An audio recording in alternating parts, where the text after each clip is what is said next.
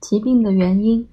七，疾病是聪明的，在生活的这个层面，看起来有一个有目的的材质在运作。在精神领域，哲学家和神父夏尔丹提出目的论的原则：万事都在运动中，万事都在不断上升。组织他自己在单方向是更大的意识。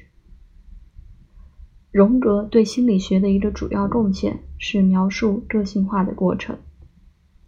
心智走向日益成熟的整体，不同于完美。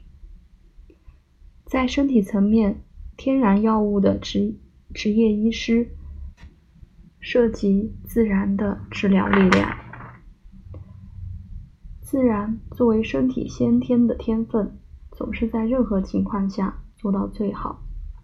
当有些事情错了需要处理，为了保护生存和信号警告而工作，不论这是人一生的一个态度或是生活习惯。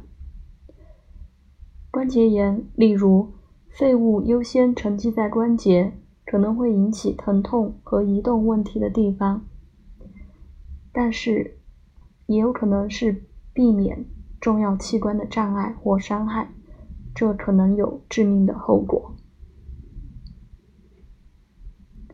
八、社会变迁，一些类型的疾病和健康衰弱的例子，也是整个社会发展意识的促进。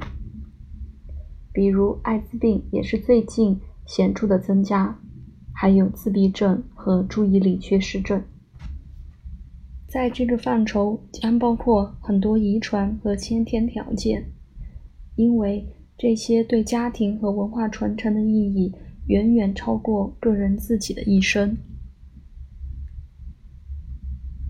九、疾病的自我表达。疾病可以被看作是性格的一个创造性的表达，就像天与地相互照见，天上如是，地下亦然。外在形式反映内在条件。换句话说，我们的身体通过我们的信念、想法与言语和行为来表达。建筑被描述为凝固的音乐。相似的，我们的疾病和小病是我们怎么样的具体化，或是我们的个性正在指挥的乐章。